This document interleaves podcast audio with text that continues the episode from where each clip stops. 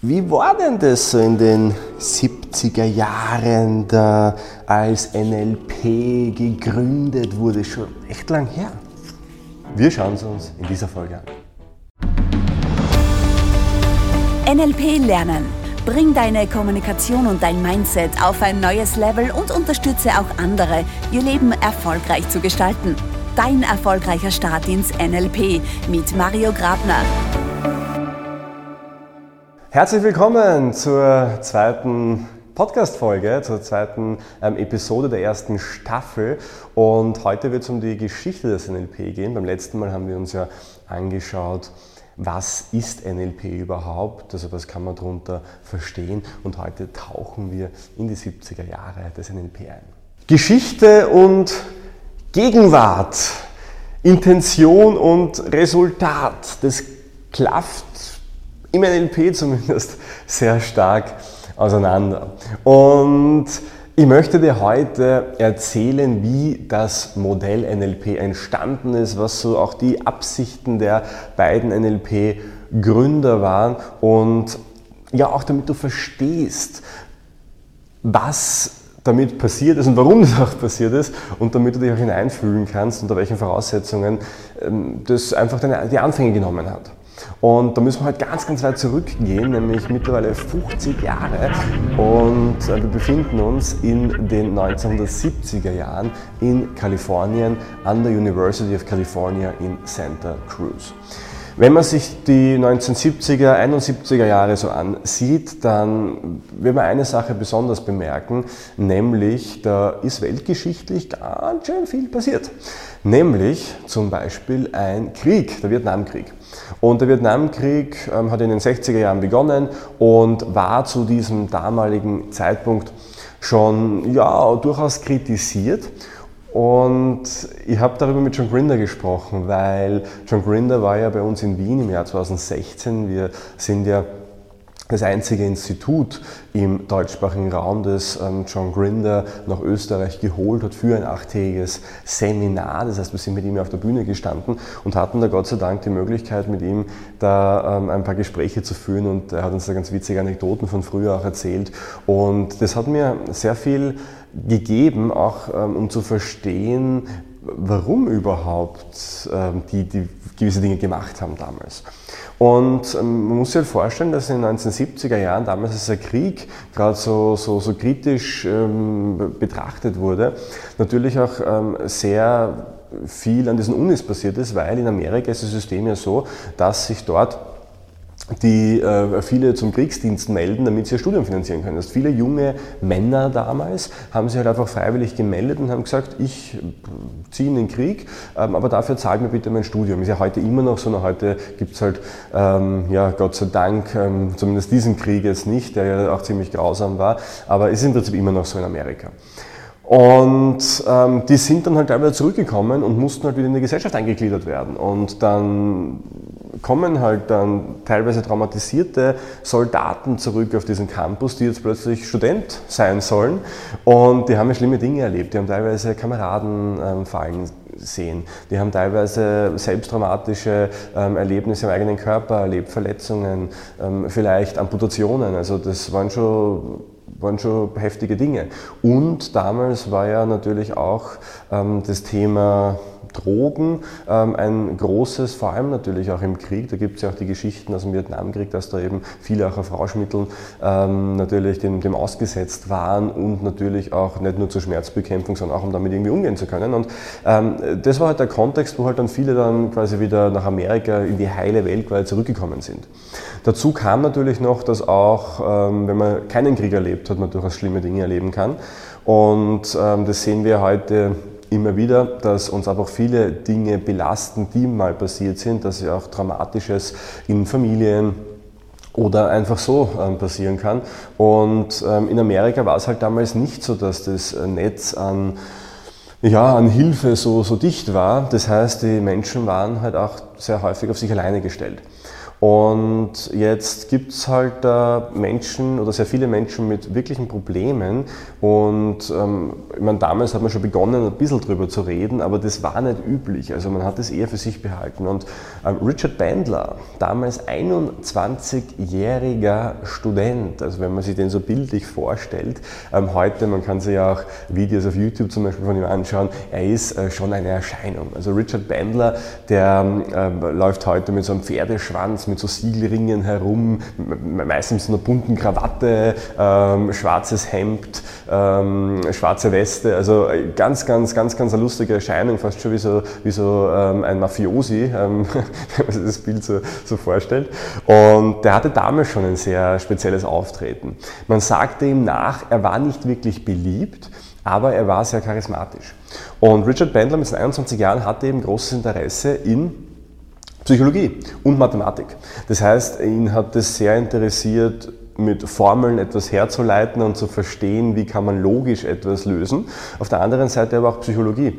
Und ähm, die beiden Dinge zu kombinieren, ist natürlich eine spannende Sache. Wie kann ich Strukturen im menschlichen Denken erkennen? Wie kann ich Formeln daraus bilden? Das war ja so die, die, die erste Idee davon. Und Richard Bandler mit seinen 21 Jahren hatte halt keine Ahnung davon, wie das Ganze funktioniert.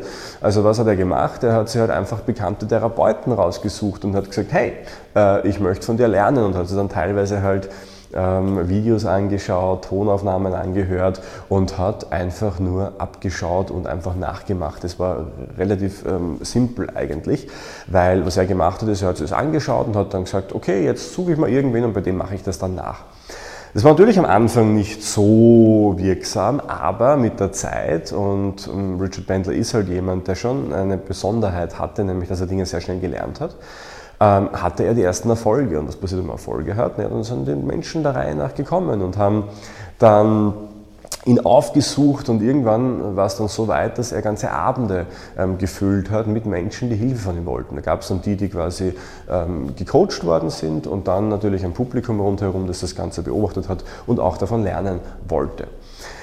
Die beiden, ähm, oder anfangs halt eben nur Richard Bandler, hat von zwei ganz bekannten Therapeuten zur damaligen Zeit gelernt. Der erste war Fritz Perls, Begründer der Gestalttherapie und ähm, die andere war Virginia Satir, Begründerin der Familientherapie, ähm, systemische Therapie. Das bedeutet, NLP hat die Wurzeln eindeutig in der Therapie. Die Anfangsintention war, wie kann ich anderen Menschen helfen? Wie kann ich Menschen, die wirklich Probleme haben, dabei unterstützen, dass sie wieder ein schönes, glückliches, normales Leben führen können? Und ähm, das haben sie auch die ersten Jahre gemacht.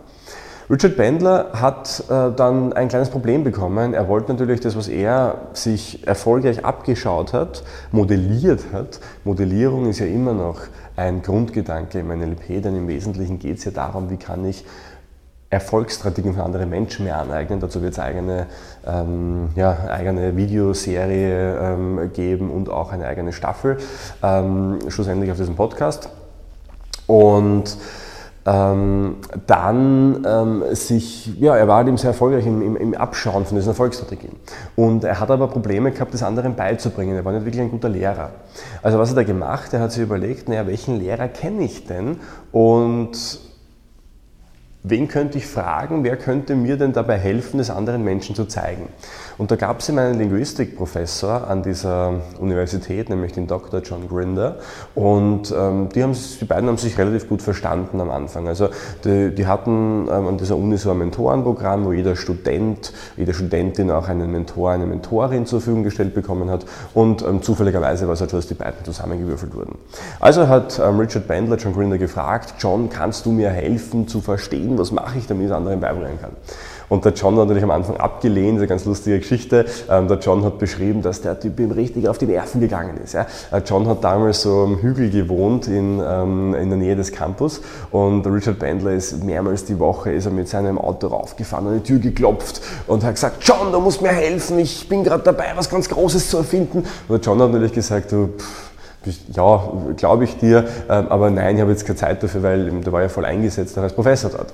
Und der Richard Bandler war so konsistent in seinem Verhalten. Er hat angeklopft, mehrmals die Woche, bis der John Gründer gesagt hat, na gut, ich schaue mir das mal an, was du machst.